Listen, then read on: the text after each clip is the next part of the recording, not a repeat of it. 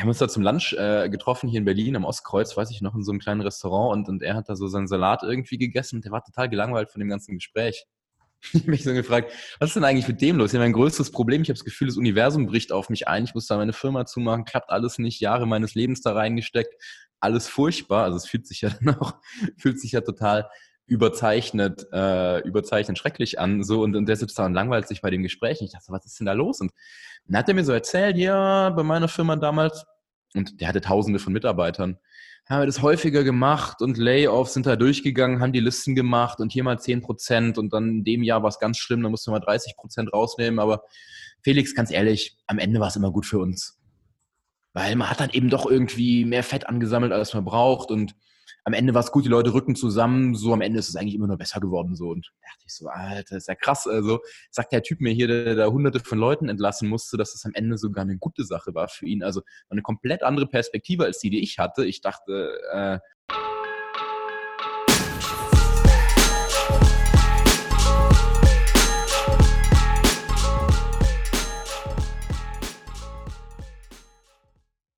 So, hallo und herzlich willkommen zu einer neuen Folge.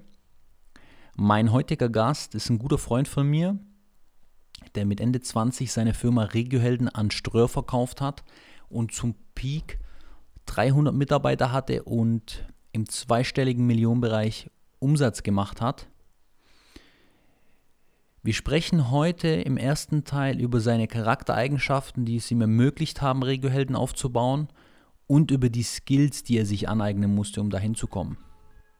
Ich wünsche euch viel Spaß mit der Folge und Felix Eiser.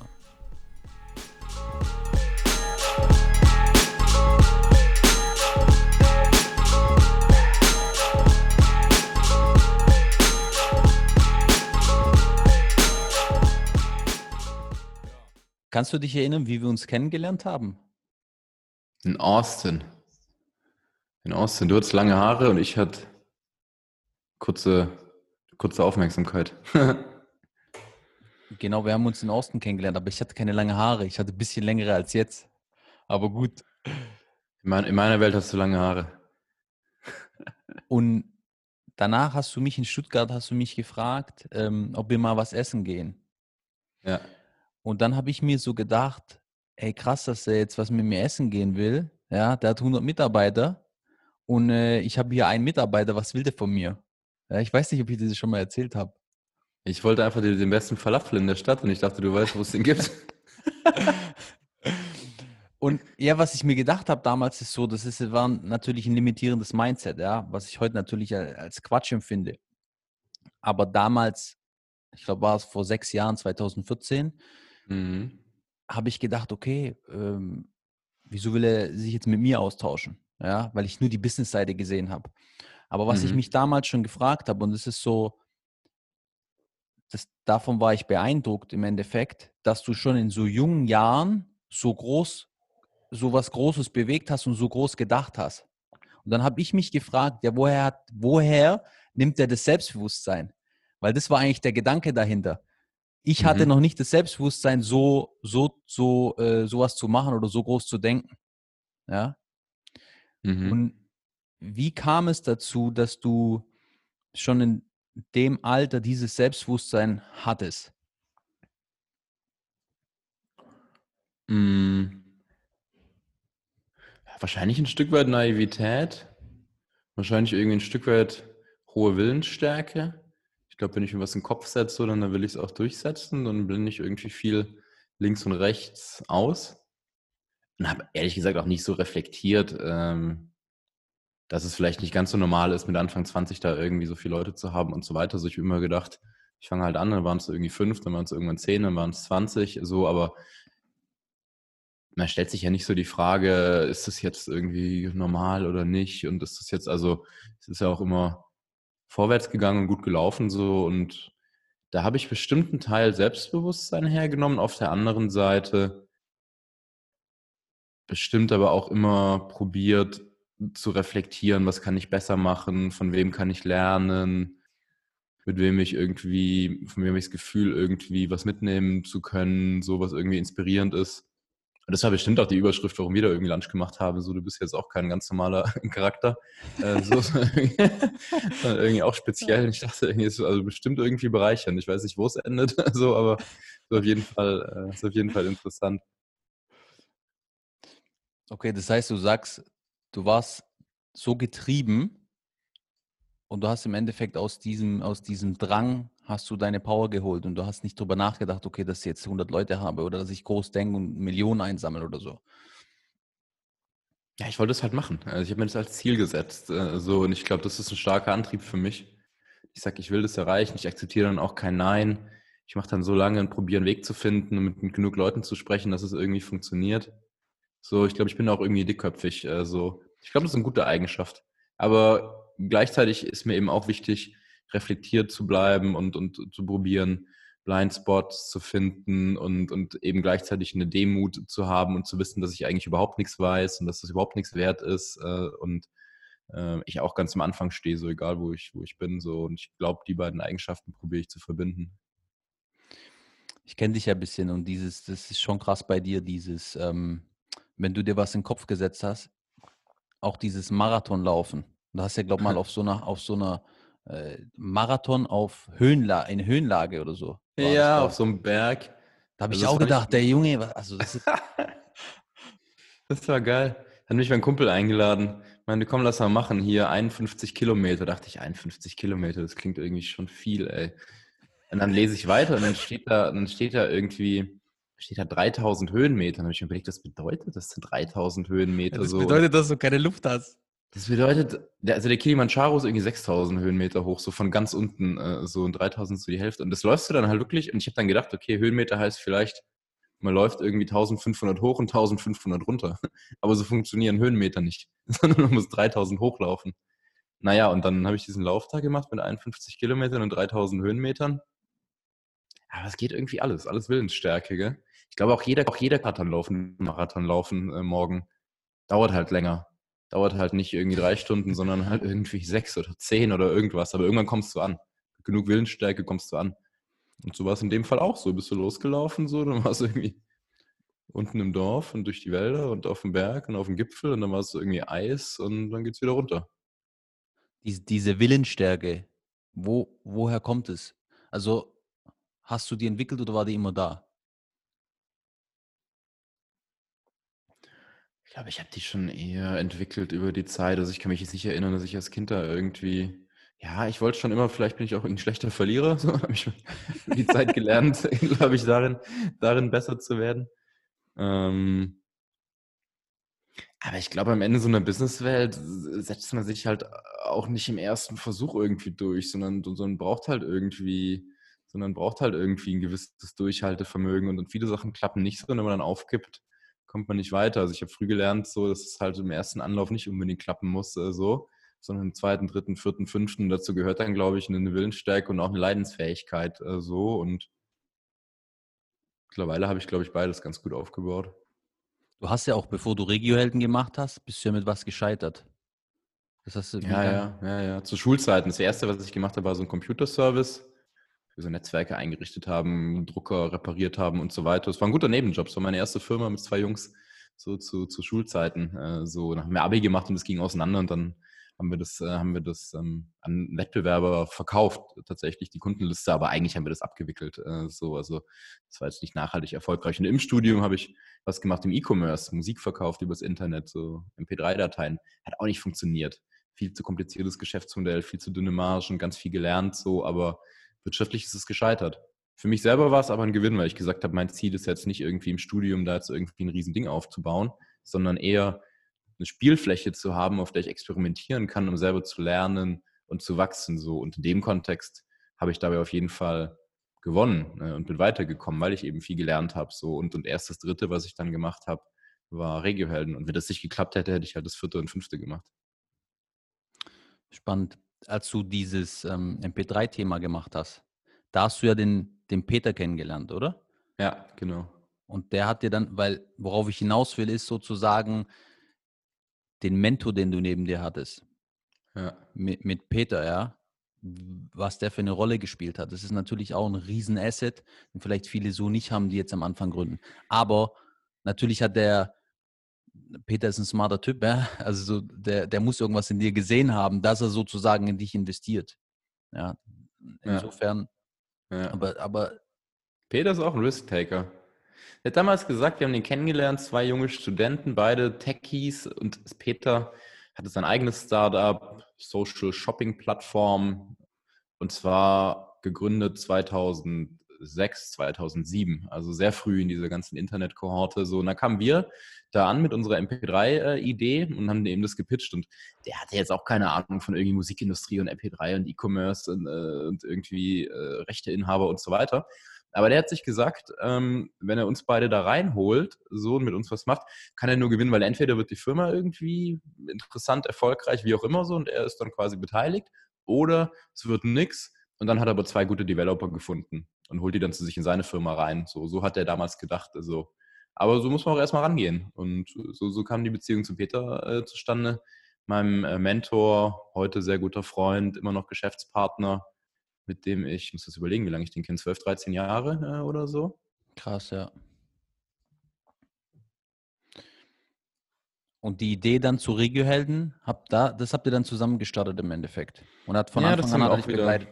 Das haben wir auch wieder zusammen gestartet, äh, genau. Und was auch interessant ist, ich meine, es ist natürlich auch gut, einen Investor zu haben, so, der quasi in das erste investiert, was fehlschlägt, äh, so, und, und dann zu sagen, ich, ich investiere in den Typen ein zweites Mal. Äh, so, das war natürlich eine, eine Ehre äh, für mich und eine, äh, eine, eine schöne Bestätigung.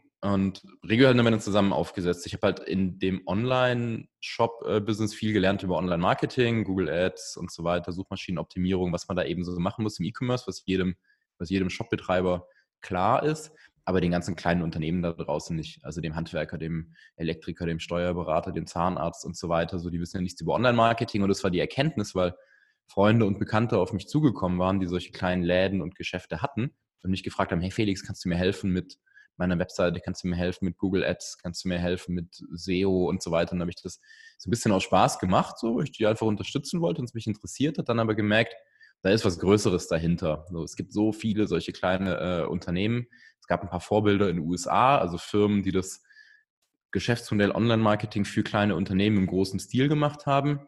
Also mit Zehntausenden von Kunden damals schon. Und dachte ich, hey, da könnte was dran sein, das groß zu machen. So, und das habe ich wiederum Peter vorgeschlagen, gesagt, hey, mein Studium ist vorbei. Ich überlege, was ich als nächstes mache, will auf jeden Fall wieder gründen. Lass mal überlegen, hier kleinen Unternehmen Online-Marketing zu verkaufen. Die brauchen das alle. So. Und was hat Peter gesagt? Er hat gesagt, interessiert mich überhaupt nicht, das ist eine totale Scheißidee. Kleine Unternehmen, die gehen immer Echt? und die zahlen ihre Rechnung nicht.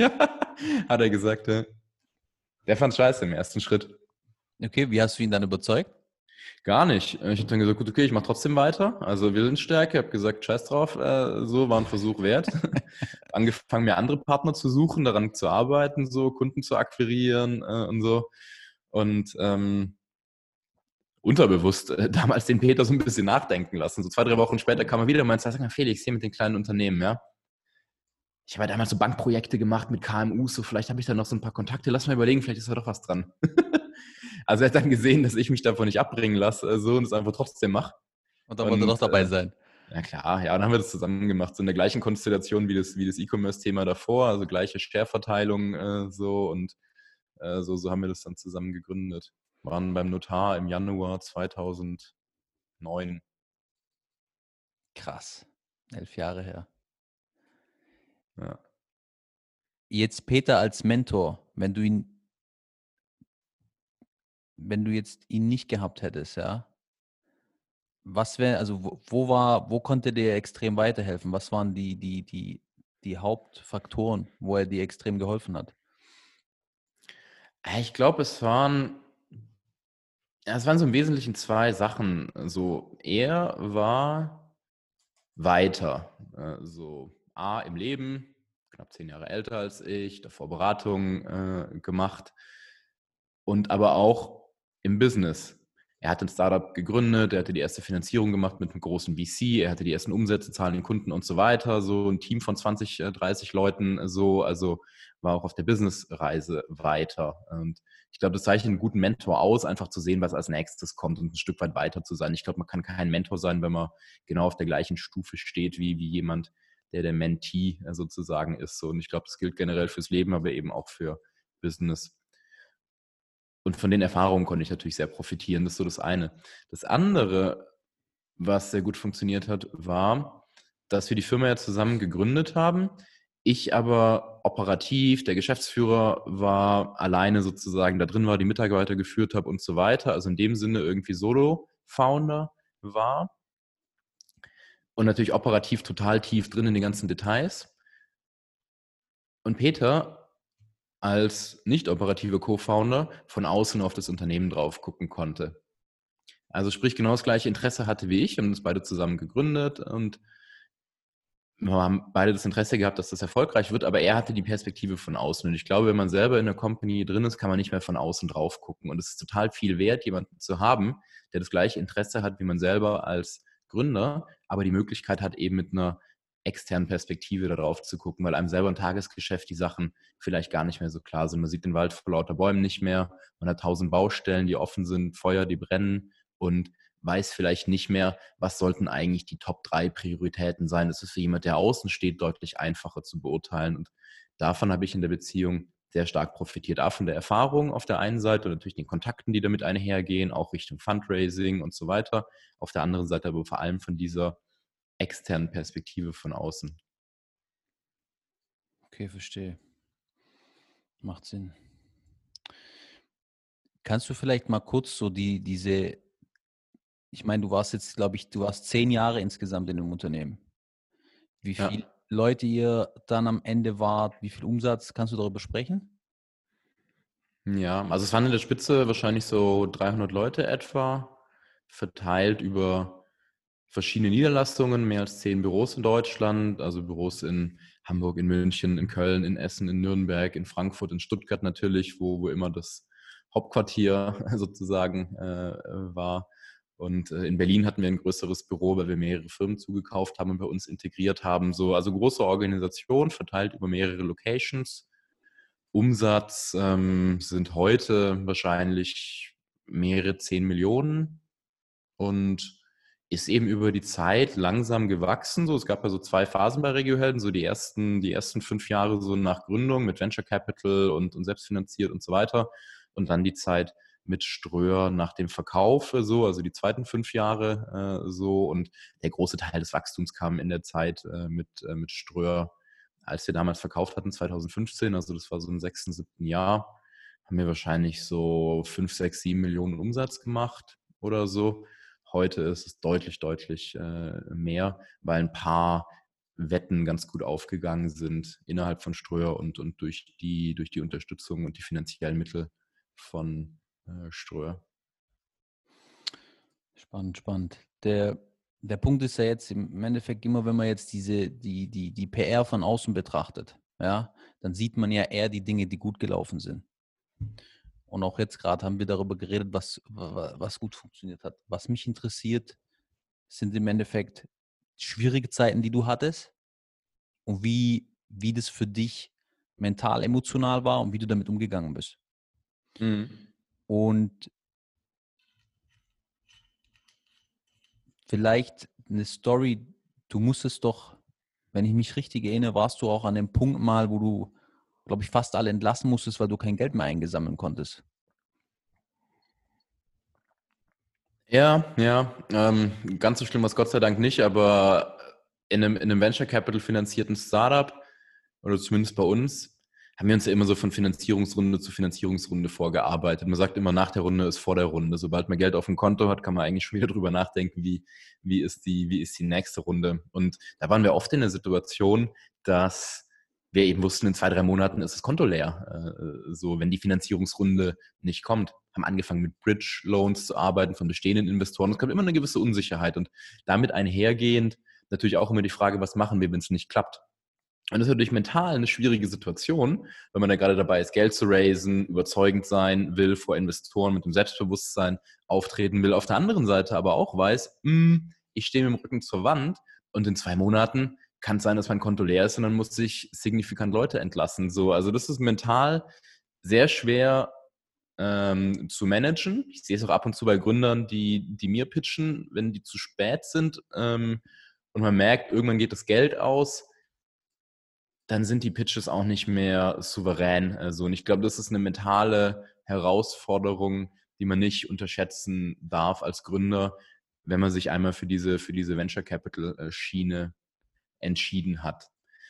Und bei uns gab es mehrfach die Situation, und konkret haben wir dann eben auch drüber nachgedacht, so, so wie geht's weiter? So, und sich immer gehofft, dass diese Finanzierungsrunden klappen. So, und im Endeffekt haben sie auch äh, dann immer geklappt auf die eine oder andere Weise, aber man hat halt immer diesen Plan B auch im Kopf. Hat immer die Liste schon im Kopf, welche Leute man irgendwie rausnehmen äh, muss, welche Kosten man runterfahren muss, welches Büro man schließen muss, wenn es eben nicht klappt. Und das gehört irgendwie auch dazu. So, und dann ist es irgendwie so eine gute Miene zum bösen Spiel, so zu wissen, hey, ähm, es kann halt auch schief gehen äh, und auf der anderen Seite aber trotzdem mit einem kühlen Kopf zu probieren, in die Gespräche reinzugehen und sich ein bisschen davon zu distanzieren, dass man weiß, hey, jetzt kommt es halt echt drauf an, wenn das nicht klappt, dann, dann habe ich ein Problem. Aber ganz konkret, war doch mal, ich kann mich erinnern, du hast mir eine Story erzählt, wo du, also schon am Ende war es so, okay, scheiße, was mache ich jetzt?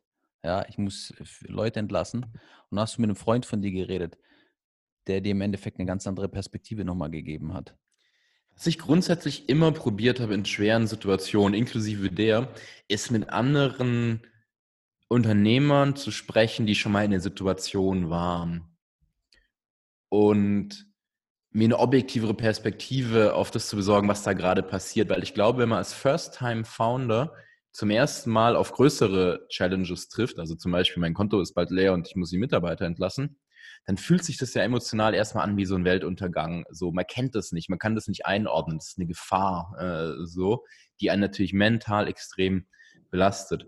Auf der anderen Seite habe ich realisiert, es gab ja schon genug Leute vor mir, die durch diese Situation durchgegangen sind. Äh, so. Und bestenfalls spreche ich mal mit denen und probiere herauszufinden, was da eigentlich Sache ist. So. Und in der konkreten Situation habe ich das dann auch gemacht, mich mit einem Freund getroffen, Frank, äh, heißt der, und, und zusammengesetzt und gesagt, hey, pass mal auf, ich habe da ein Problem, so Finanzierungsrunde, ich bin ein guter Dinge, aber es kann sein, dass es nicht klappt und wir haben hohe Kosten, müssen Leute rausnehmen und so. Und ähm, wir haben uns da zum Lunch äh, getroffen hier in Berlin am Ostkreuz, weiß ich noch, in so einem kleinen Restaurant und, und er hat da so seinen Salat irgendwie gegessen und der war total gelangweilt von dem ganzen Gespräch.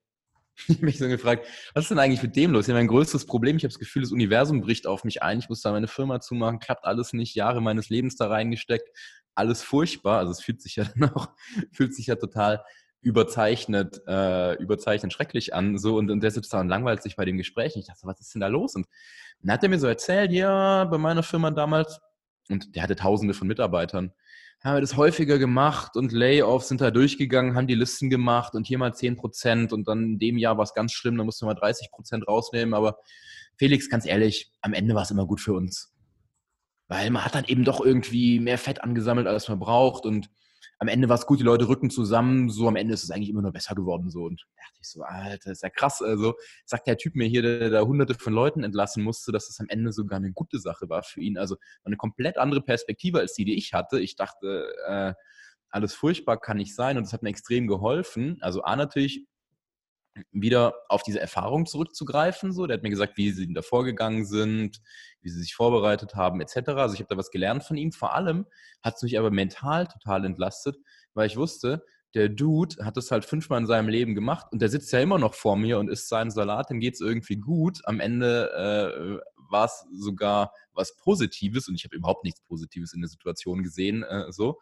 Und das ist im, im, äh, im Gesamtkontext aller Dinge äh, so eher eine kleine Sache, sonst würde er dann nicht so gelangweilt irgendwie beim, beim Essen sitzen und seinen Salat essen. So, also die Langeweile von dem bei dem Mittagessen, so, die hat mir den Mut gegeben zu sagen, komm, kann ja, kann ja nicht so schlimm sein. So. Aber von den Situationen gab es viele und ich glaube, gerade deswegen sind Mentoren einfach unheimlich wertvoll, weil sie eben die Erfahrung geben können, schon mal gemacht haben und vor allem in Kontext setzen können, wie schlimm Sachen eigentlich sind. Und meistens sind die Sachen nicht so schlimm. Also bei uns waren die Dinge am Ende, die nicht gut gelaufen sind, nie so schlimm, wie ich sie in der Situation äh, empfunden habe. Und da hat mir die externe Perspektive von Leuten, die da schon einmal drin waren, zweimal drin waren, dreimal drin waren, einfach sehr geholfen.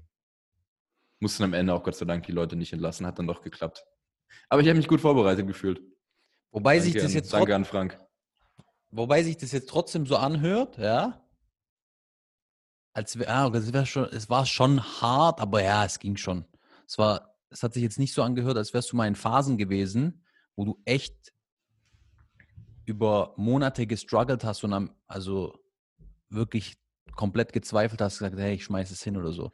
Das habe hab ich bei dir ich nie. Es hin. Ich habe nie gedacht, ich schmeiße es hin. Ich war nie in dem Punkt, dass ich gesagt habe, ich lasse es jetzt bleiben. Ich habe immer gedacht, okay, scheiße, tausend Sachen funktionieren nicht. Äh, so.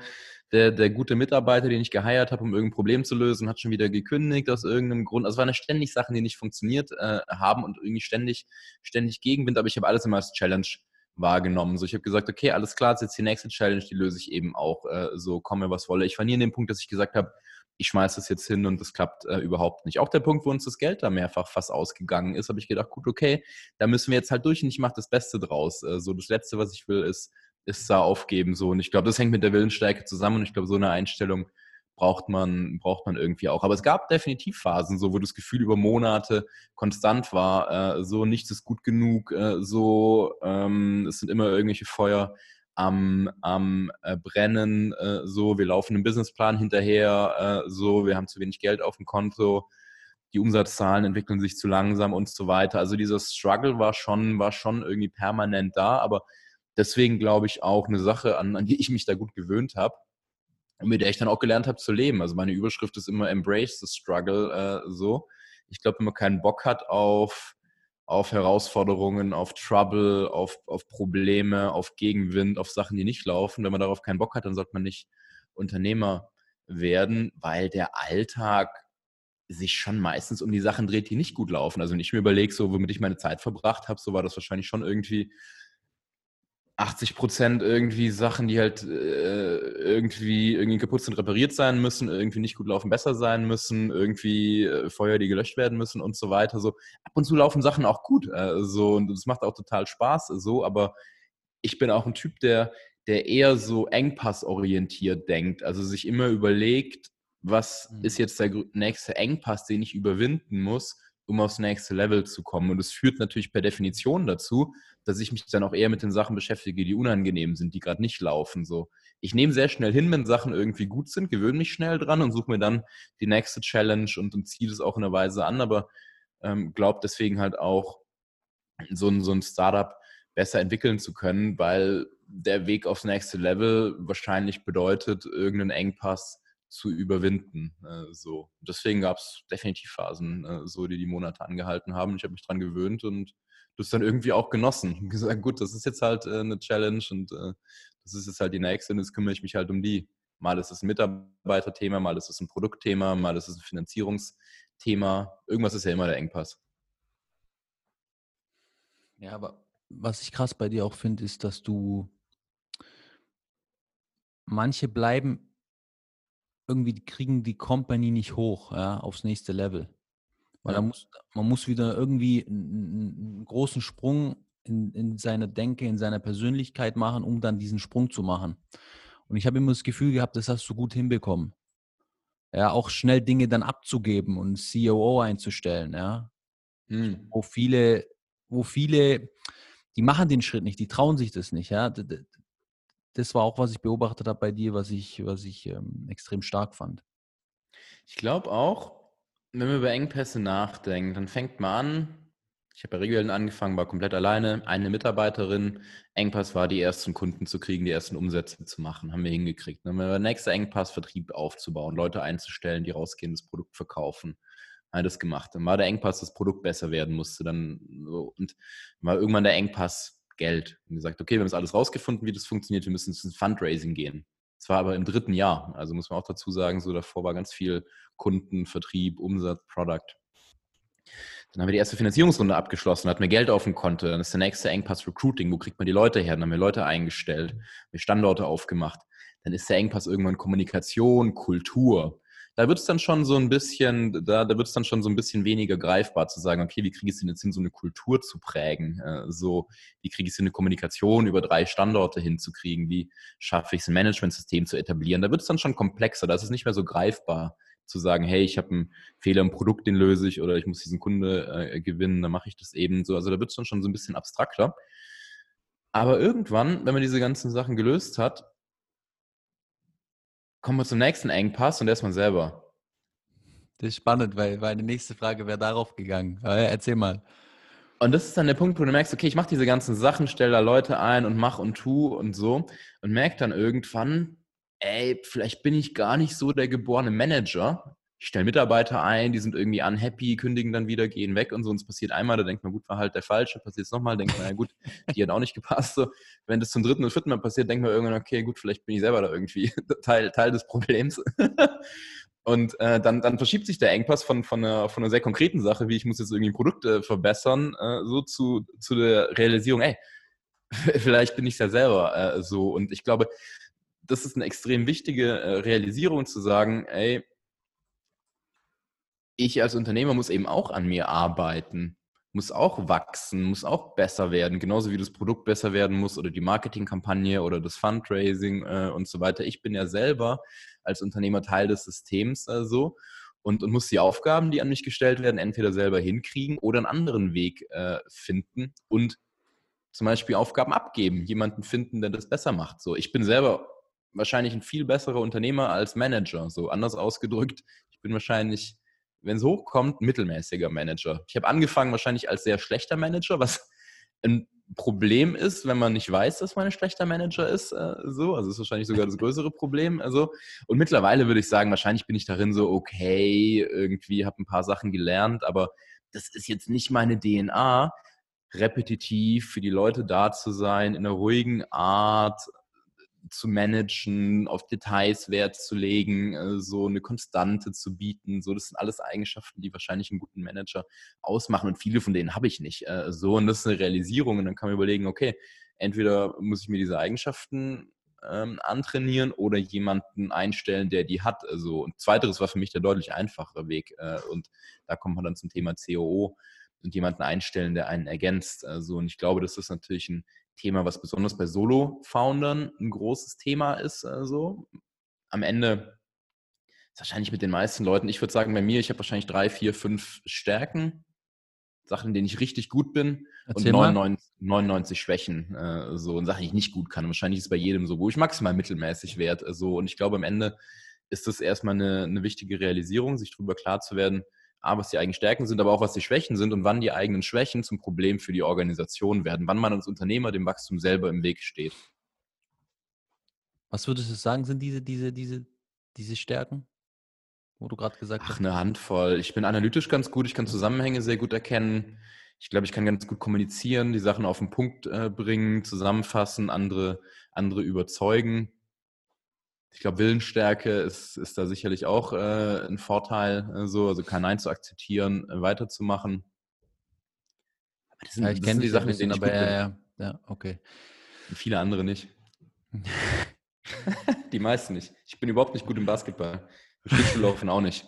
Ich bin auch nicht gut in Buchhaltung oder darin, irgendwie Marketingkampagnen richtig gut einzurichten.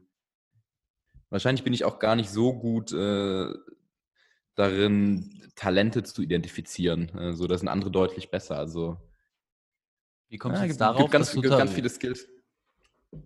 Dass du nicht gut hm? bist, in Talente zu identifizieren? Wie, wie? Ach, ich habe das Gefühl, es gibt Leute, also ich arbeite manchmal mit Leuten zusammen, so also, da sitzen in Bewerbungsgesprächen oder, oder arbeiten äh, oder, oder kennen Leute, die, die, ein sehr gutes Auge für Menschen haben, sehr schnell einschätzen können, was die Stärken, Schwächen von Menschen äh, sind und einfach ein sehr gutes Gefühl äh, dafür haben, wen man irgendwie zum Beispiel heiern sollte oder nicht. Ich glaube, ich habe da mittlerweile mir auch ein ganz gutes Gefühl antrainiert über hunderte von Gesprächen. So. Aber das ist jetzt nicht so ein Talent, was jetzt in mir drin ist, so, dass ich sofort erkennen kann, äh, so die Person von, von 100, äh, so ist es, äh, so beispielsweise. Äh, so ist jetzt auch nicht die, also ist eine wichtige Eigenschaft, irgendwie gute Leute anziehen zu können. Ich glaube, das kann ich, aber so diese Spezialität irgendwie auf den ersten Blick irgendwie Talent zu erkennen, so ähm, ist, ähm, ist jetzt beispielsweise kein, kein Skill, der bei mir super stark ausgeprägt ist. Der CEO, den du, ähm, COO, den du eingestellt hast, hm. der war ja um einiges älter als du.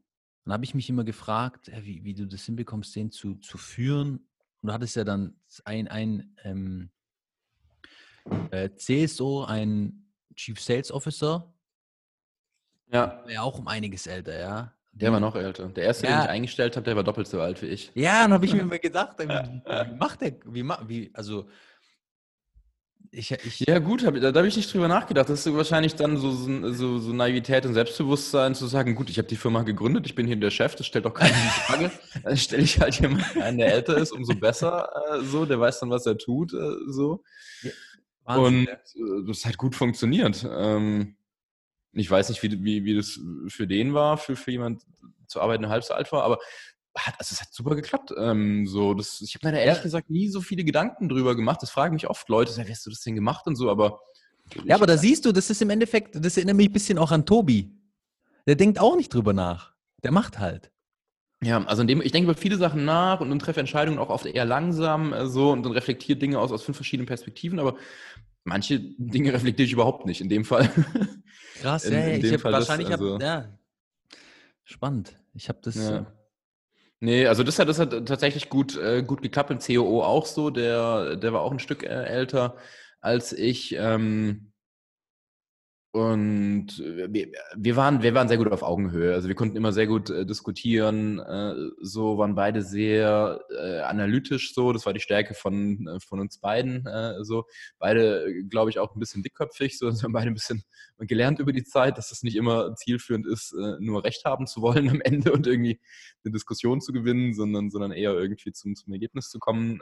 so, aber mit dem konnte ich sehr gut auf Augenhöhe arbeiten. So und er ist ein viel besserer Manager als ich. So, also kann Leuten viel mehr kontinuierlich irgendwie äh, Support äh, geben, Leute entwickeln, sich über Sachen wie Karrieremodelle Gedanken machen, Prozesse definieren im Detail äh, so und ich bin auf der anderen Seite halt eher kreativ, äh, überlege, was eine neue Lösung sein könnte, will, will neue Dinge vorantreiben, bin sehr schnell gelangweilt, wenn, wenn Sachen repetitiv sind so und ich glaube, das ist auch ein, das ist auch ein sehr äh, häufiges Muster in, in solchen Beziehungen. Also es gibt ja viele Beispiele von so CEO, COO, einer ist irgendwie Innenminister, eines eher Außenminister, eines eher der Visionary, der andere ist eher der Integrator. Also, also dieses Muster ist, glaube ich, ist, glaube ich, recht häufig und, und genau die gleiche Konstellation hatten wir bei uns und haben uns da super, haben uns da super ergänzt von, von den Skills her. Krass. Ich habe das gleiche auch immer gedacht, wenn, weil du hast ja mit, du hast ja dann Strö verkauft, aber davor viel verhandelt. Und als wir uns kennengelernt haben, weiß ich noch, da war, bist du gerade aus einer Telco oder so gekommen, verhandeln. Ja. Habe ich mir immer gedacht, du hast ja mit Udo, also mit dem CEO von, von Ström, Udo, oder? Udo heißt er. Mhm, Udo heißt er. Äh, äh, direkt verhandelt, ja? Oder? Ja, manchmal, manchmal. Ja, und, und da habe ich mir gedacht, krass, wie, also weil Ströll ist schon. das war ein großer Laden, ne? Börsennotiert und alles. Genau, und die, ich, ich meine, der kauft da mehrere Firmen im Jahr, äh, ist geübt im, im Verhandeln. Ja, und äh, da fand ich so spannend, das ist auch, worüber ich gerne, gerne mit dir reden würde, dieses Thema, was du vorher gesagt hast, Lifelong Learning, im ja. Endeffekt viel lernen und dass du dann bei den Verhandlungen ja auch, hast mir dann erzählt, ja, ich habe mich da vom, vom äh, Schranner ausbilden lassen oder das da habe ich noch in dem, und das ist, was ich meine, zu dem Zeitpunkt habe ich noch nicht so gedacht. Ja, du hast ja einfach den besten Verhandler in Deutschland gesucht, hast dich von dem ausbilden lassen im Endeffekt. Ja, ja, ich war zumindest bei vielen Trainings von ihm. Ja, der kommt ja, der kommt ja aus der Polizei eigentlich. Äh, hat Geiselnamen verhandelt. So, also wenn einer in München irgendwie äh, da, da an der Bank war oder irgendwie zu Hause und Geiselnahme so, dann war der Schranner, der die Verhandlung geführt hat. Mittlerweile hat er ein Verhandlungsinstitut, mittlerweile überträgt er diese ganzen Learnings auf, auf Business-Verhandlungen äh, im politischen Kontext mit Gewerkschaften, aber eben auch bei, bei größeren Deals und bietet eben Trainings äh, an. Schweine teuer, ähm, kann man auch nicht verhandeln, die Preise. ich habe es ja probiert. Was hast du zu ihm gesagt? Ich habe probiert, hab probiert, so einen Gruppenrabatt zu machen. Ich gesagt habe, komm, ich bringe jetzt einfach zehn Unternehmer, wir brauchen alle Verhandlungstraining, lass mich hier einen guten Deal finden. So, ich dachte, das wäre smart, da gewinnen wir beide. Das war, das war nicht so zielführend, ehrlich gesagt. Wie, naja. Was, hat er dann gesagt? Na, er sagt gar nichts. Das erste Prinzip der Verhandlung ist, er macht das nicht selber, er gibt das an jemand ab. Äh, so, erste Learning und wahrscheinlich wichtigstes Learning bei jeder Verhandlung, man selber ist nicht der beste Verhandler. Wenn man selber das Ergebnis erreichen will, ist man selber der Schlechteste, der ähm, äh, am Telefon sein sollte oder, oder Sprachführer sein sollte. Und, und deswegen gibt es zum Beispiel auch bei der Polizei verschiedene Modelle, dass, dass der Decision Maker getrennt ist von dem Negotiator beispielsweise. So, der eine hat einen kühlen Kopf und überlegt sich, was man sozusagen für Zugeständnisse macht, was man für einen Deal macht. Und der andere ist am Telefon oder an der Front und, und führt die Verhandlungen, hat aber keine Entscheidungs, äh, hat aber keine Entscheidungsgewalt. Äh, so und, und diese Trennung ist auch in einer Businessverhandlung total sinnvoll, weil wenn es um die eigene Firma geht, die eigene Zukunft, so wie du gerade gesagt hast, Streuer kauft viele Firmen. Zu dem Zeitpunkt haben sie wahrscheinlich schon 50 Firmen gekauft gehabt und, und alle zwei Wochen eine Transaktion abgeschlossen. So, die wissen genau, was sie machen. Also für die ist es auch nur eine Verhandlung wie, wie jede andere. So, für mich ist es die Verhandlung meines Lebens vielleicht äh, so. Oder zumindest eine extrem wichtige Verhandlung. So, da bin ich natürlich maximal emotional äh, so. Ich will ja, dass das funktioniert. Ich gebe denen vielleicht viel mehr Zugeständnisse, als ich müsste, weil es für mich ja viel mehr drauf ankommt. So, und, und deswegen ist, ist, ist die wichtigste Erkenntnis, in wichtigen Verhandlungen am besten gar nicht selber zu verhandeln. Und klar, ich habe da am Anfang, du kommunizierst natürlich, mit dem Udo äh, gesprochen, es ging auch um Kaufpreis und, und so weiter. So, und, und bis zu einem Punkt ist natürlich auch klar, dass ich derjenige sein muss, der dann eine Antwort liefert. Äh, so. Aber später, als es um Detailverhandlungen in den Verträgen äh, ging, beispielsweise, saß ich in großen Runden drin, da saßen zehn Leute, davon waren irgendwie sieben Anwälte, äh, so, und ich habe da kein Wort gesagt. Ganz bewusst. so den Anwalt äh, machen lassen so und und äh, die Gegenseite also sprich Ströer in dem Fall macht genau das Gleiche äh, so. Das ist natürlich auch super smart weil man will sich ja die Beziehung nicht zerstören. Wenn man langfristig zusammenarbeiten will dann will man ja in der in der Verhandlung nicht äh, nicht bis auf den Knochen runter irgendwie sich äh, sich da gegenseitig zermalmen äh, so deswegen schickt man jeweils jemanden vor der das macht äh, so der am Ende auch von der Beziehung her im Zweifel, äh, im Zweifel verbrannt sein kann, um die eigene Beziehung zu schützen. Und gleichzeitig aber auch eben emotional nicht so stark involviert ist, so und deswegen am Ende wahrscheinlich auch eine bessere Entscheidung treffen kann.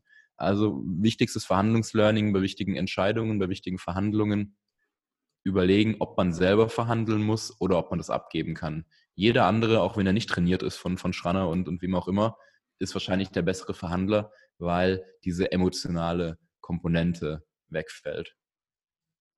Was ich damals auch, ja, sag.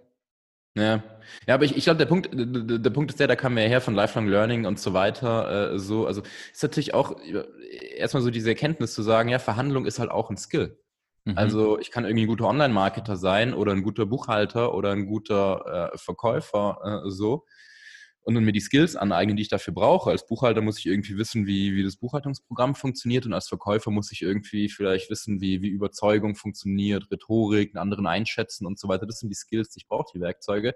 Als Unternehmer ist halt ein wichtiger Skill im Zweifel Verhandlung. So, aber ich glaube, viele sehen das gar nicht als, als Werkzeug oder als Skill oder als eine Sache, die man verbessern kann. So, und ich habe das damals auch nicht so gesehen. Ich bin da reingerutscht über EO der war halt irgendwann dieser, dieser Geiseltyp so, und ich fand es total interessant, in den Vortrag von dem zu gehen. Und habe dann gelernt, ah krass, Verhandeln ist ja ein Skill wie jeder andere und da kann man gut sein oder man kann schlecht äh, sein, aber vor allem kann man sich verbessern. Da habe ich gesagt, okay, das ist ja total wichtig. Ich äh, muss mich da verbessern so und wenn das Verhandlungstraining 5000 Euro kostet, äh, so ist es wahrscheinlich jeden Cent wert. Wenn ich damit bei einem Deal von, von irgendwie mehreren 10 Millionen am Ende ja nur zwei Prozent mehr rausholen kann. So, das hat sich ja sofort gelohnt. Äh, so. Also es macht total Sinn zu überlegen, was sind denn eigentlich die Skills, die ich brauche und auch die nicht viel, nicht ganz so offensichtlich sind und zu überlegen, wie kann man sich die aneignen. Also ich bin heute wahrscheinlich deutlich besser in diesen ganzen Verhandlungssachen als, als vor den, den Trainings. Ja, ich habe ich hab damals von dir gelernt, äh, was waren die drei Worte? Ja, schwierig, interessant und aha. Ja. Ja. Aber nie. Das ist Learning. Ja. Genau, das, das ist Learning, äh, also zweites wichtiges Verhandlungslearning, sich nie festlegen. Ja. Also nie sagen ja oder nein. Weil jede Festlegung den Optionsspielraum verringert.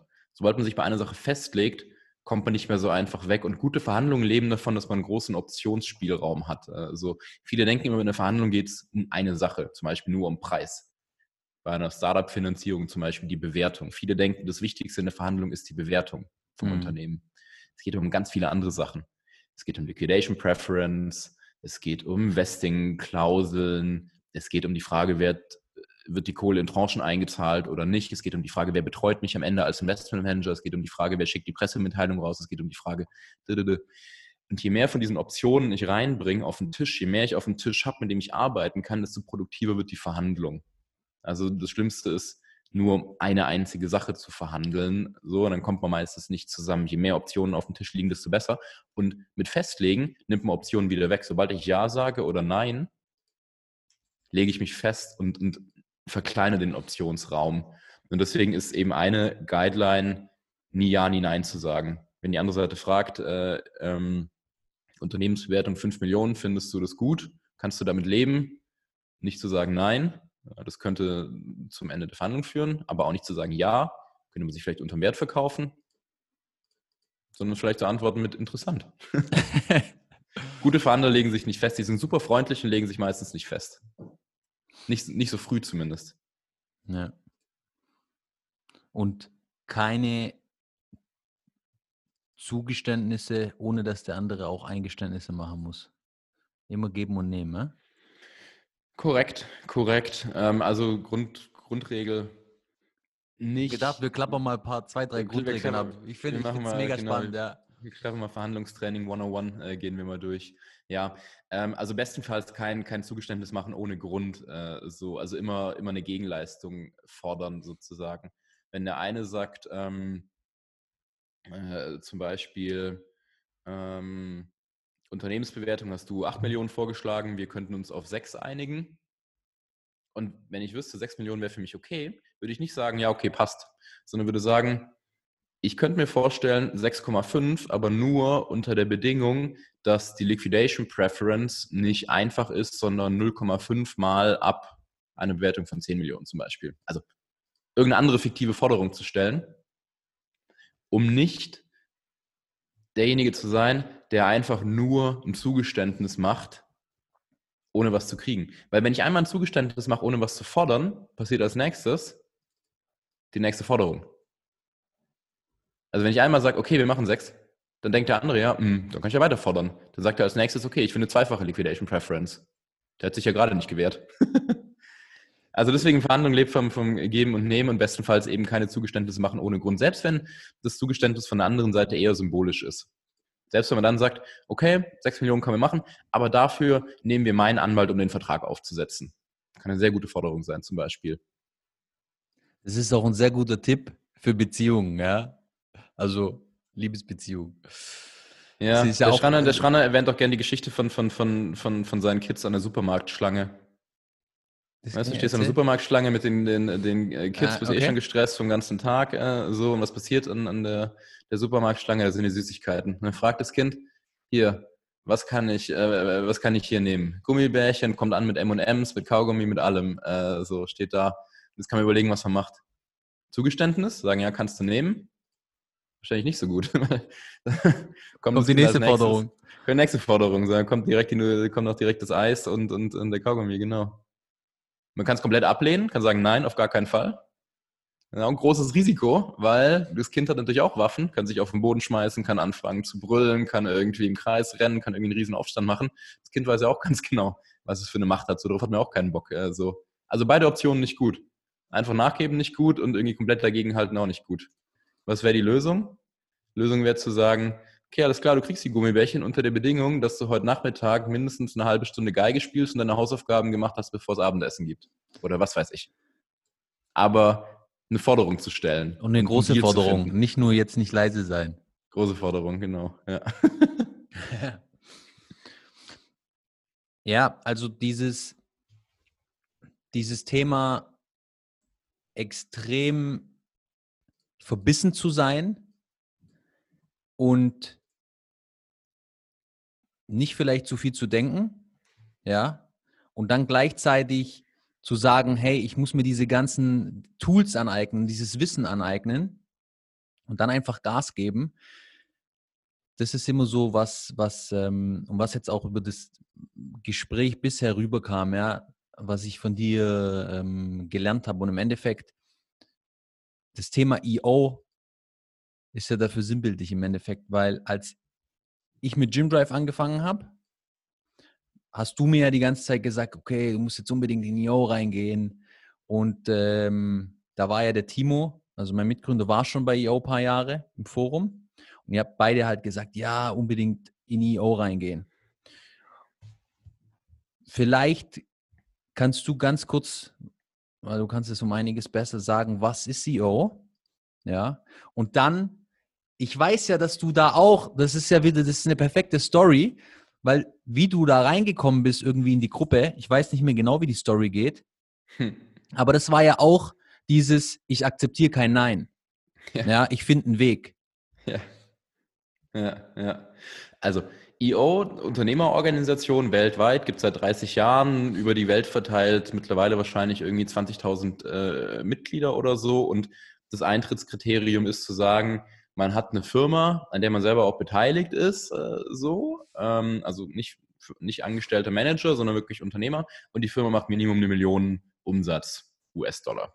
Äh, so. Also jetzt nicht quasi der, der Späti-Betreiber um die Ecke äh, so oder, oder ähm, der, der, Steuerberater mit zwei Mitarbeitern, sondern Unternehmer, die eine Organisation haben, sich über Finanzierung vielleicht Gedanken machen, mehrere Mitarbeiter haben etc. und ähm, lernen wollen von den Erfahrungen von anderen. So, das ist das Ziel der, der Organisation, den Mitgliedern dabei zu helfen, zu wachsen im persönlichen Sinne und im Business-Kontext, würde ich sagen. Äh, so. Und am Anfang, als ich da rein wollte, hatte ich noch keine Millionen Umsatz, sondern irgendwie 200.000. Und da gibt es dieses Accelerator-Programm, EO Accelerator. Und äh, da kann man schon rein ab 250.000 äh, Umsatz. So. Und das ist so ein bisschen so das Nachwuchsprogramm sozusagen, der, der die Eintritts, das Eintrittsprogramm zu äh, EO. Und das wollte ich unbedingt machen und habe mich dann beworben die Julia hat das Programm damals äh, äh, betreut für, für Deutschland, die Julia Derndinger. Äh, mittlerweile gute Freundin von dir. Mittlerweile gute Freundin von mir, Geschäftspartnerin. Wir machen zusammen die Digital Founder äh, Camps. Also damals kannte ich sie ja nicht so gut, sondern eher flüchtig. Und sie hat es auf jeden Fall betreut und ähm, ich beworben und gesagt, hier 200.000 Umsatz äh, so und äh, wusste aber, dass 250.000 irgendwie gefordert sind. So ich dachte, ja gut, daran kannst du jetzt auch nicht scheitern. Also, lehnt die mich ab.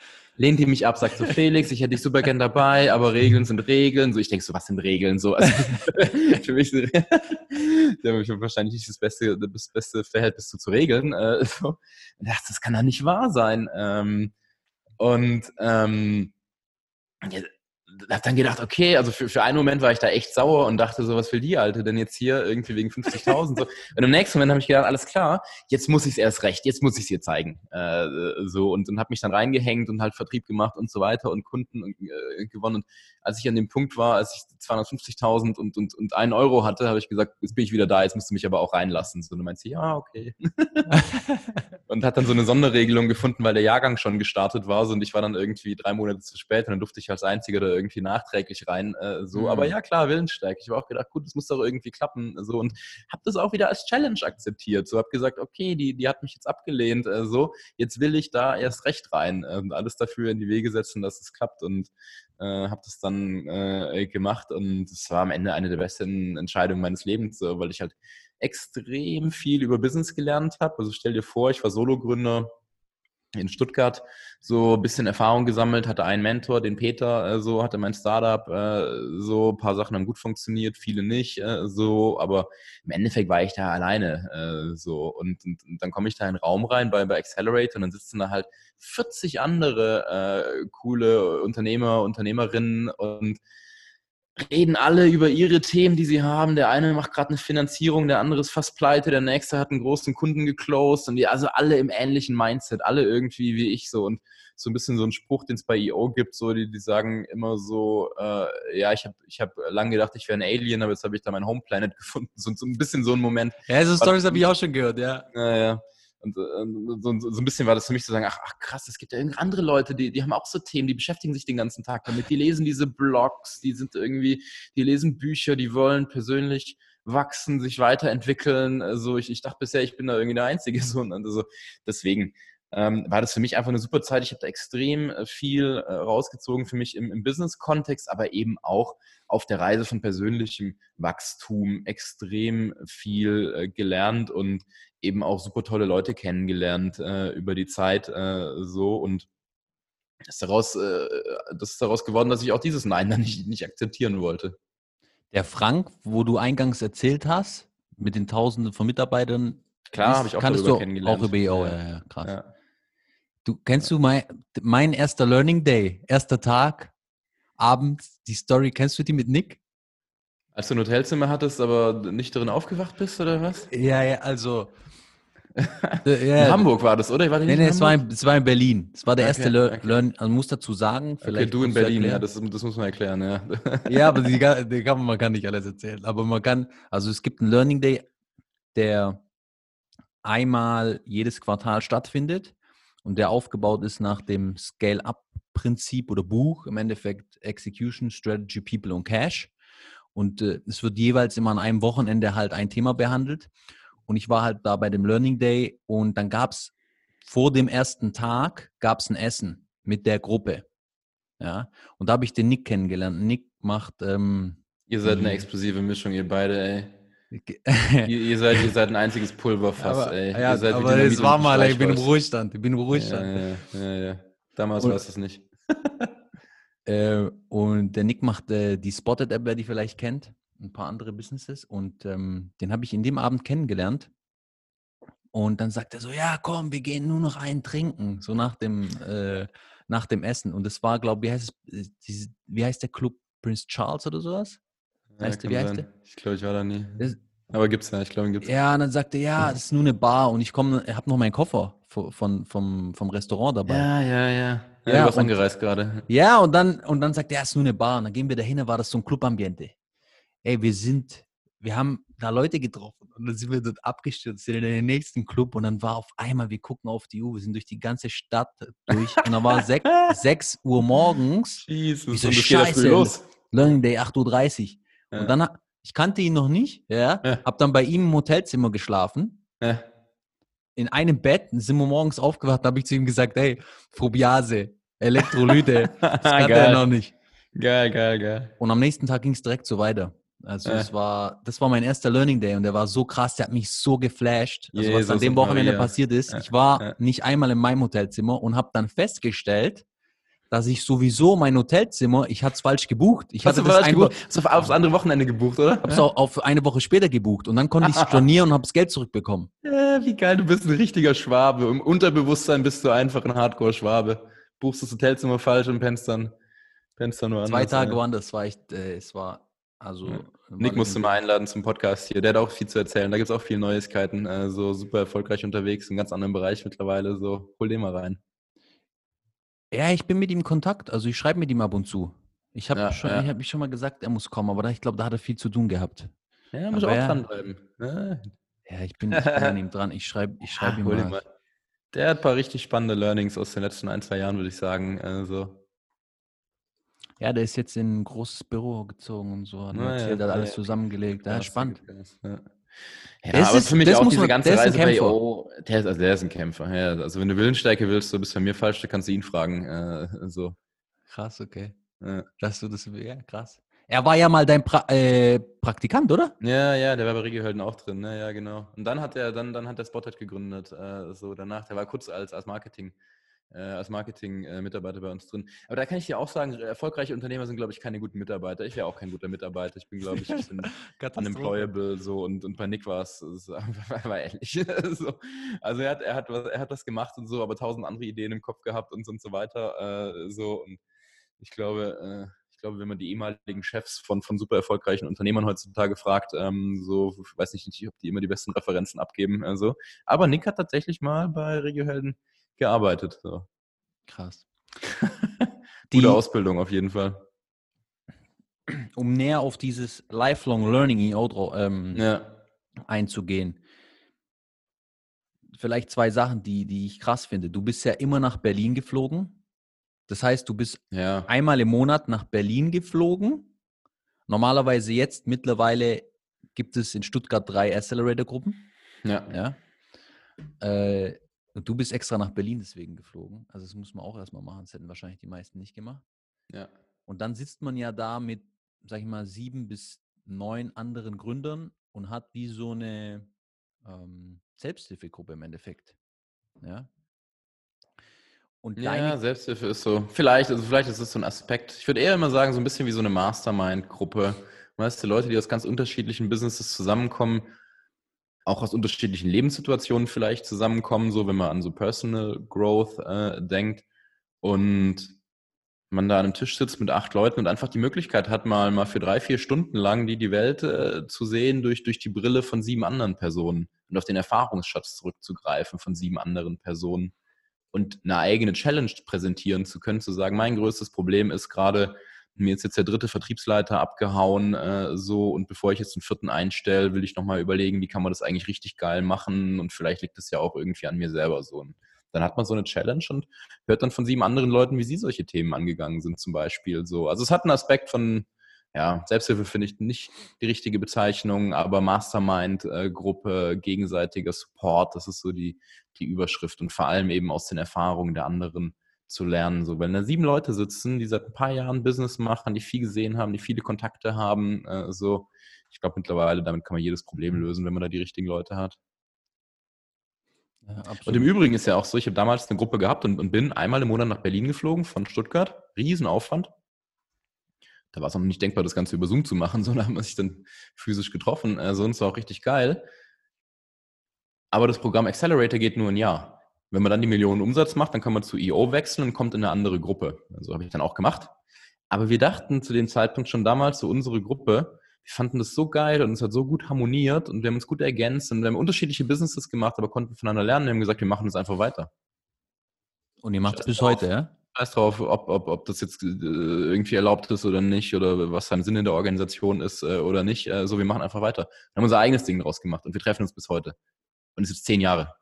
Zehn Jahre mit Accountability, ja. Accountability, zehn Jahre mit den gleichen Leuten. Da sind über die Zeit dann sind ein paar rausgefallen, sind ein paar neue dazugekommen wir mittlerweile einen Verein darum rum gegründet, so, also haben jetzt so ein, so ein EV, was in Deutschland braucht man, da braucht man einen Verein, wenn man was macht. So, entsprechend bin ich da so Vereinsmitglied, äh, so, und wir haben unseren, unseren Digital Founders Club, äh, so, der unter dem Radar fliegt und auch nur für uns äh, da ist. So, und äh, treffen uns da seit zehn Jahren, mehrfach im Jahr, fahren, fahren zweimal im Jahr raus für ein Retreat, also ein Wochenende, wo wir drei, vier, fünf Tage lang intensiv miteinander Zeit verbringen, zusammen wohnen in einem Haus, äh, so voneinander lernen, krasse Sessions machen, aber eben auch irgendwie vielleicht coole andere Unternehmer treffen, vielleicht irgendwie coole Aktivitäten machen. So, und dann haben wir über die Zeit halt auch äh, äh, Erlebnisse gehabt, die uns zusammengeschweißt haben als Gruppe. So waren in Island irgendwie da bei den Quellen und äh, haben Vulkane bestiegen in Italien und waren gerade an der Ostsee irgendwie äh, Cut-Segeln äh, mit, mit, so einer Crew, die irgendwie die Welt umsegelt hat und, und so. Also solche Sachen, äh, so, aber halt auch super intensive Sessions auf persönlicher Ebene. Äh, so, also wir kennen uns sehr, sehr gut äh, auf einer sehr tiefen, sehr vertrauensvollen äh, Ebene. Und das ist natürlich äh, für Personal Development wertvoll, so, also einfach die Welt aus verschiedenen Perspektiven sehen zu können. Für ein Business natürlich auch extrem wertvoll, sich blind zu vertrauen gegenseitig und äh, eine Gruppe zu haben von, von, von sieben Leuten, die einen promoten, die, äh, die einen supporten, die Erfahrungen teilen, die Kontakte machen, so. Also das ist so eine meiner, meiner Business-Geheimwaffen, äh, so. Immer eine Peer Group äh, zu haben von anderen, um Engpässe zu überkommen, auch Chancen zu sehen, so. Also ganz viele Sachen, die ich bei Regiohelden umgesetzt habe, habe ich an irgendeiner anderen Stelle gelernt, äh, so. Habe viel über Kultur gelernt, äh, so beispielsweise wie, wie der Rolf von Trivago äh, das gemacht hatte in Gesprächen, so und probiert das bei mir zu implementieren. Hab, Warst ähm, du mit ähm, ihm in einer Gruppe? Nee, aber im Board äh, gemeinsam für eine kurze Zeit. Also bei mhm. EO kannst du dann eben auch so ehrenamtliche Rollen übernehmen. So, und dann bist du eben noch in so einer Board-Gruppe und auch da kann man voneinander lernen. So, also ich war nicht mit ihm in, in so einem monatlichen Forum äh, so, aber ähm, ich kann jetzt sechs Sachen sagen bei Regiohelden, so die, die ich eben gelernt habe von, von EO über die Events und Speaker und auch sowas wie diesen Schranner, den wir vorhin äh, hatten als Verhandlungstrainer, habe ich darüber kennengelernt. So, das sind alles so Nuggets, so, die man, die man aufsammelt und dann eben implementieren äh, kann. Und, und ganz viele Sachen, die bei Regiohelden gut gelaufen sind, kamen eben auch durch, äh, durch äh, EO. Ja, ich glaube, der, der ähm Rolf hat mal gesagt, weil da ging es auch darum, ob der, die, die haben ja so ein Investment-Vehicle, äh, hat der Timo gefragt mit Jim Drive und dass sozusagen Companies, die in einem EO Accelerator sind, die Wahrscheinlichkeit, dass die succeeden, ist um einiges höher. Das ist schon mal, ist schon mal ein guter Filter. Und Auf jeden Fall. es ist spannend, wo du gerade gesagt hast, einer deiner äh, Businesswaffen oder so, hast du es gerade genannt. Ja. Und ich erinnere mich auf der, dass du einen Vortrag gehalten hast an der Code ja. Ich muss zugeben, wir waren, wir waren, wir waren Kaffee trinken, da hast du mir gehabt. Ich muss, muss mir den Link nochmal schicken. Ich habe es noch nicht angeschaut, ja. Äh, ist auf Aber, YouTube, glaube ich. Die haben so einen genau, erzähl, erzähl mir mal ähm, vielleicht ganz kurz, in dem Vortrag hast du ja sozusagen über diese Superwaffe gesprochen. Das mhm. vielleicht kurz zusammenfassen, das wäre das wär interessant. Mhm. Also eine Überschrift in dem Talk war, oder ich glaube, ich würde sagen, die wesentliche Überschrift war It's all about the people. Right? Ähm, war auf Englisch. Also am Ende geht es immer um Beziehungen und, und, und Menschen auf eine Weise. So. Und ich glaube, als Unternehmer so, auch wenn man ein Team hat, also auch wenn man zu zweit, zu dritt äh, äh, gründet, so ist man ja auf eine Weise auf sich alleine gestellt und muss trotzdem gute Entscheidungen treffen. So. Und ich glaube, die Entscheidungen werden besser, wenn man um sich herum andere Leute hat, die einem dabei helfen können oder einen noch hochziehen. Es gibt ja diesen Spruch, du bist der Durchschnitt von den fünf Leuten, denen du am meisten Zeit verbringst. Und ich glaube, da ist viel dran. Also ich glaube, eine wichtige Frage im, Leben generell ist, sich zu überlegen, wo will ich sein, mit wem will ich mich eigentlich umgeben. Das ist einer der Gründe, warum ich nach Berlin äh, gekommen bin äh, jetzt, aber das ist eine, eine andere Geschichte. Also. Und ich glaube, EO ist ein Beispiel, dafür, dass ich probiert habe, mich mit Leuten zu umgeben, die einen Schritt weiter waren als ich, die was anderes gemacht haben, so die einen anderen Blick äh, hatten, andere Erfahrungen, von denen ich profitieren konnte, auch die Möglichkeit hatte, meine eigenen Erfahrungen zu teilen und denen wiederum zu helfen, so also in Beziehungen zu investieren. Also das hat sich ausgezahlt für alle. So, ich glaube, wenn da acht Leute zusammenkommen, so ist die Gruppe am Ende hundertmal so stark äh, wie, wie davor. So, weil man sich einfach gegenseitig verstärkt. So und, und diese Beziehungen und das Vertrauen, das man aufbaut, ist dafür die, die wichtigste Grundlage. Es gilt aber auch zum Beispiel für Mentoren. Vorhin hatten wir es von meinem Mentor Peter. Ich habe mir über die Zeit noch weitere Mentoren gesucht, die mich in speziellen anderen Bereichen challengen konnten, weiterbringen konnten. Beispielsweise beim Vertriebsaufbau Leute gesucht, die schon große Vertriebsorganisationen geführt haben. Ich bin bei Leben kein, äh, kein Vertriebler äh, und, und habe da irgendwie 20 Jahre Erfahrung gehabt, bevor ich mit Regiohelden angefangen habe, aber das war ein sehr vertriebsintensives Business, deswegen habe ich mir Leute gesucht, die das gemacht hatten, da schon weiter waren und probiert, mich damit Leuten zu umgeben und Beziehungen aufzubauen. Ähm, um sozusagen Probleme besser zu lösen, Chancen zu sehen, etc. Das gleiche gilt natürlich auch wieder für Mitarbeiter. So, it's all about the people. Ja? Als, als Unternehmer kann man nur so viele Dinge machen. Irgendwann wird man selber zum Engpass. So, wenn ich eine Person bin, dann ist das, was ich mache, 100 Prozent der Firma. Wenn ich zehn Personen habe, dann ist das, was ich mache, nur noch zehn Prozent der Firma. Wenn ich 100 Personen habe, ist das, was ich mache, ein Prozent der Firma. Also es geht am Ende, je größer die Organisation wird, mit, mit dem eigenen Beitrag, den man tagtäglich leisten kann, bergab. Entsprechend geht der Beitrag von den anderen hoch. Und eine wichtige Frage, die man sich auf der Reise immer stellen muss, ist, bin, bin ich eigentlich der Richtige, die, die Probleme zu lösen oder gibt es andere, die das besser können und sich eben auch auf der Mitarbeiterseite mit Leuten zu umgeben, die das schon mal gemacht haben, die, die besser sind. Und ich glaube, das ist eine Hürde, die man überkommen äh, muss, Menschen einzustellen, die deutlich besser sind als man selber in dem Bereich, den, den sie verantworten sollen. Aber auch da geht es wieder um, um People. So. Also ich glaube, das ist eins der, der, der wesentlichen Learnings aus der ganzen Zeit, äh, so bewusst zu überlegen, wie kann ich mich mit Leuten umgeben, die mich unterstützen, die mich irgendwie hochziehen. Wie kann ich selber auch zurückgeben? So ist eine Sache, die ich ja heute auch viel mache, mit, mit Foundern zu arbeiten, so die zehn Jahre hinter mir sind in ihrer Reise und, und probieren da Erfahrungen zu teilen. So, also ich glaube,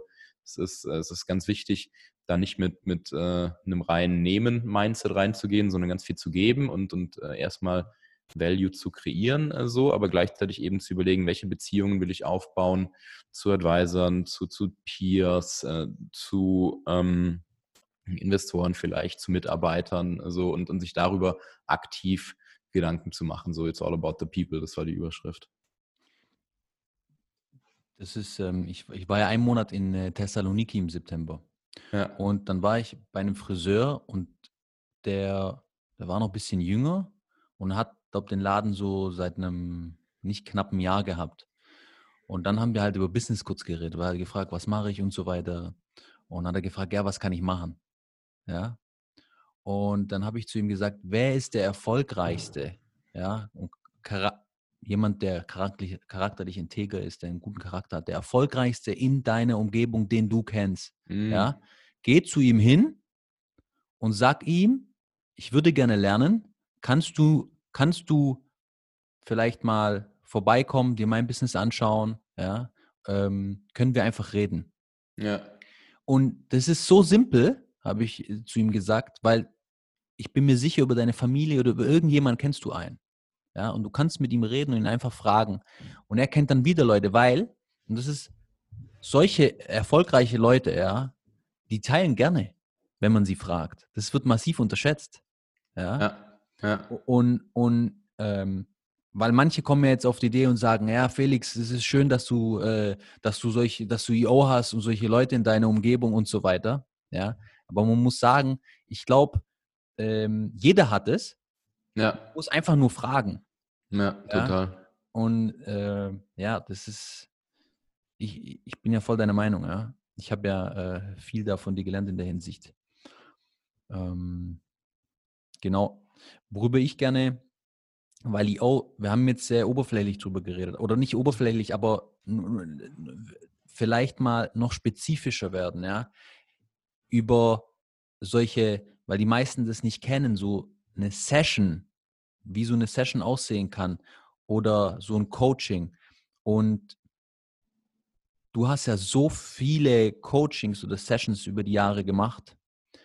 Kommt dir irgendeine Session oder ein Coaching in den Kopf, ja, die dich wirklich geprägt hat? Ja? Und was war das? Wie war die aufgebaut? Ähm, hast du da was, was dir, was mhm. dir so mhm. ad hoc einfällt? Eine Session, die mir einfällt, die, die war eher informell, aber auch im EO-Kontext. Das war noch zu, zu Accelerator-Zeiten. Hm, als ich mir gerade die Frage gestellt habe, wie muss ein Management aussehen, was ist eigentlich meine Rolle, was ist die Rolle von, von den anderen Teammitgliedern. und da war ich bei einem Learning Day in Hamburg und hatte mich da verabredet mit einem, mit einem EO-Unternehmer, sehr erfahren, zehn Jahre älter ähm, super erfolgreich in dem, in dem, was er gemacht hat und ähm, habe den gefragt, hey, kannst du mir helfen äh, bei diesem Thema, meine, meine eigene Rolle, meine Organisation, so, was soll ich denn da eigentlich machen? Also, und er meinte, er bei Organisationsthemen, da habe ich überhaupt keine Ahnung, bin ich scheiße, habe ich keinen Bock drauf, so, aber so CEO-Rolle, können wir kurz drüber sprechen. Und dann habe ich mit dem einen Spaziergang gemacht, wir sind da so am Wasser entlang gelaufen in Hamburg, äh, da, da durch den, durch den Strand und ich habe so ein bisschen ähm, beschrieben, was ich sozusagen mache äh, äh, tagtäglich, was so meine, meine Aufgaben innerhalb der Firma sind, so dass ich manche Sachen irgendwie gut mache und andere äh, schlecht, aber es ist für mich irgendwie ein Problem, das nicht zu machen, weil ich auch ein Pflichtbewusstsein habe gegenüber den Investoren beispielsweise. Und das ist der Punkt, wo er dann eingehakt hat und mir gesagt hat, Felix, ich habe so viele Investoren gehabt in meinem Leben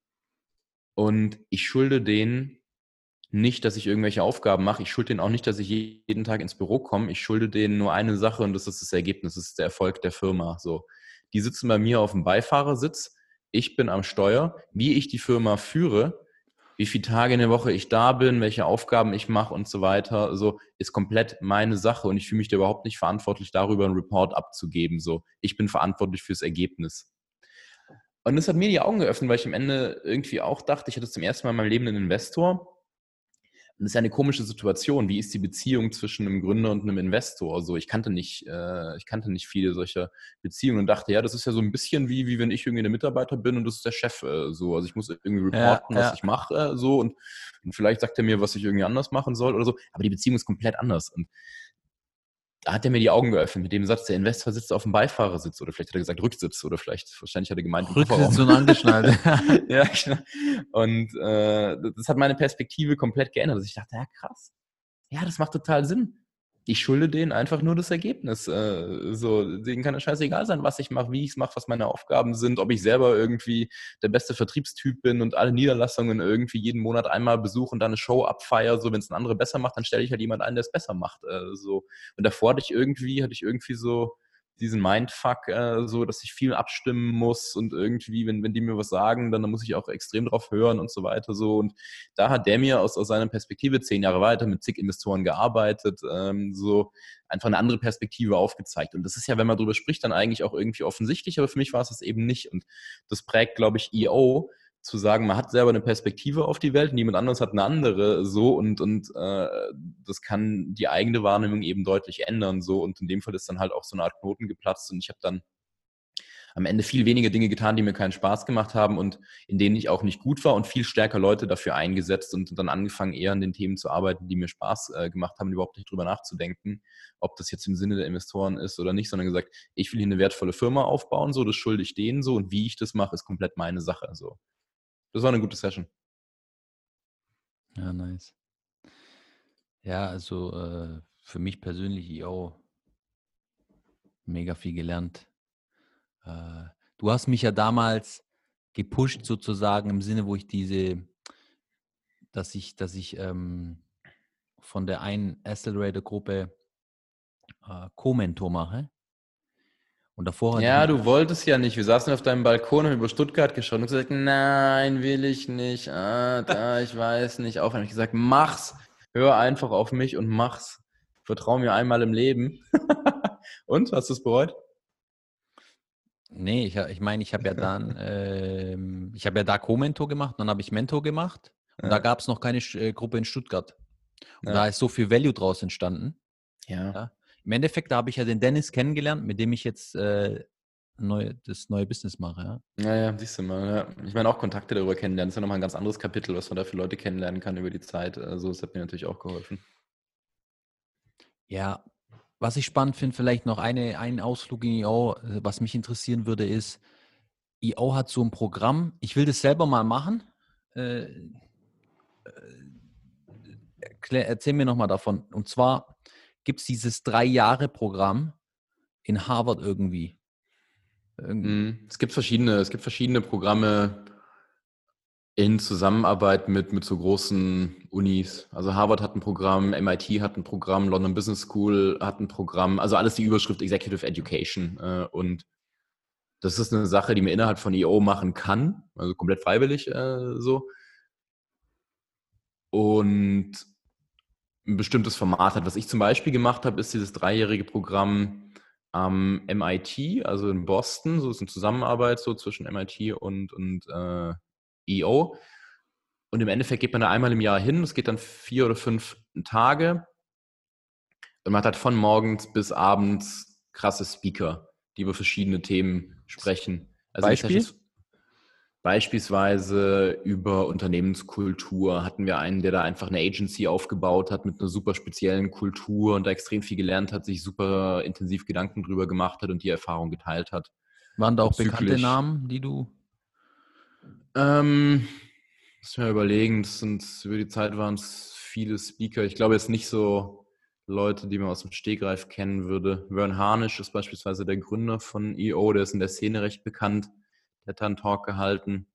Warren Rustand äh, ist eine Legende in dem Umfeld. Der hat mit amerikanischen Präsidenten zusammengearbeitet, super erfolgreicher Unternehmer in der Financial Industry, zig Börsengänge, äh, so und gleichzeitig aber ein super ausgeglichener Typ, so der von seinem Family Life und seiner Farm äh, erzählt und, und wie er aufs Leben blickt und warum ihn nach, nach, äh, nach 80 Jahren nichts mehr aus der Ruhe bringen kann, äh, so in etwa. Also das sind dann eben auch Themen, wo es nicht nur um Business geht oder der Pascal Finette war da von der Singularity University, der über exponentielle Technologien und den Impact ähm, auf, auf die Welt gesprochen hat und, und was das im Kontext von, von Businessmodellen für Auswirkungen haben kann oder Leute, die riesige Franchise-Systeme groß gemacht haben in den USA und, und darüber sprechen, wie man, wie man Businesses systematisiert, Prozesse einführt und Franchise-Systeme über tausende von Locations ausrollt, beispielsweise.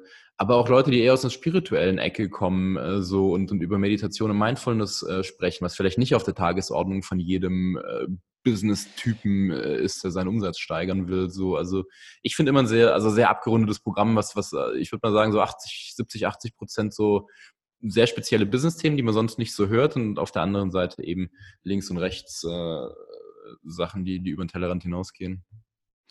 Du hast mich gerade an was erinnert. Habe ich ein richtig geiles Feeling bekommen. Und zwar, du hast gesagt, äh, Personen aus der spirituellen Ecke. Und dann musste ich an den an Bali-Trip denken. Dann musste ich, musste ich an den ähm, aus, ich glaube, war der aus Dubai, so ein Typ, der so eine riesen Agency aufgebaut hat. Walid, super Typ. Ja. Der, erzähl, erzähl mal, der hat, die, der hat die Company aufgebaut, ist nach Bali Und da hast du ja aus, aus, Dubai, aus Dubai hat da auch so eine Agency oder sowas gehabt mit hunderten von Mitarbeitern. Ich kenne die Story nicht ganz genau. Ich glaube irgendwie sowas wie fast tausend Leute da und die ganze Zeit nur gestresst, die ganze Zeit nur im Flugzeug, die ganze Zeit nur zwischen Client-Meeting und irgendwie Investoren und was weiß ich. So, also super erfolgreich, aber persönlich halt irgendwie mega leer. Also das ist so die, die, die Story, wie ich es von ihm wahrgenommen habe. Und er hat dann irgendwann, äh, er hat dann irgendwann teilgenommen an einer Session äh, von Breathwork, äh, so, also eine Atemtechnik, so, wo man sich eine Stunde auf den Rücken legt mit einer Augenmaske und auf eine bestimmte Weise atmet, was zu, ich sag mal, bewusstseinserweiternden Zuständen führen kann. Also, also das Gehirn in bestimmte Frequenzen äh, bringt, die dazu führen, dass man eben andere Perspektiven äh, kriegt. Also eine sehr intensive Erfahrung. Ich habe das auch oft äh, gemacht, unter anderem mit Walid dann, dann äh, später und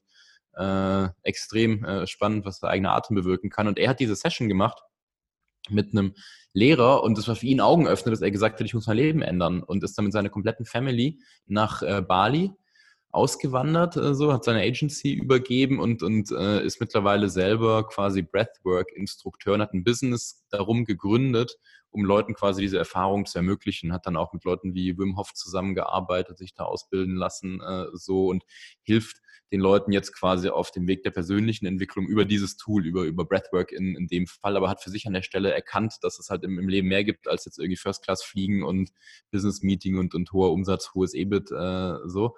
Und äh, ist einer der ausgeglichensten und, und äh, wie so von, von innen leuchtendsten Typen, die ich kenne. Also wenn der auf dich zugeht, äh, so, der hat eine Ausstrahlung, kann man sich nicht vorstellen, äh, so und der wirkt einfach so komplett bei sich und super happy, grounded, ausgeglichen, so und, und der macht genau das, was für ihn das Richtige ist. Äh, so hat eine coole Family mit coolen Kids äh, da und ähm, führt da, glaube ich, ein cooles Leben so. Und ich kann mir vorstellen, dass er deutlich happier ist als in dem, in diesem Agency-Modus, den er da hatte.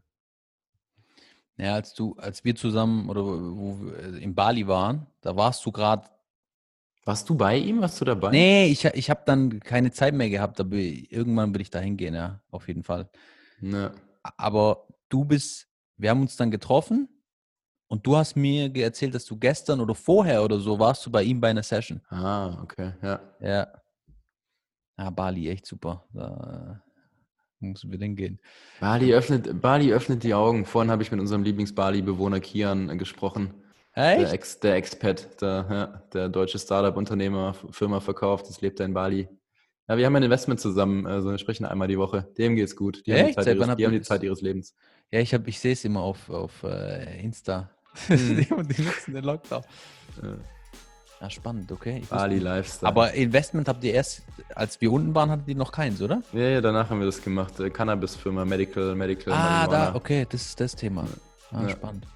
So, das war's für den ersten Teil. Vielen Dank fürs Zuhören, wenn du bis hierhin mitgehört hast.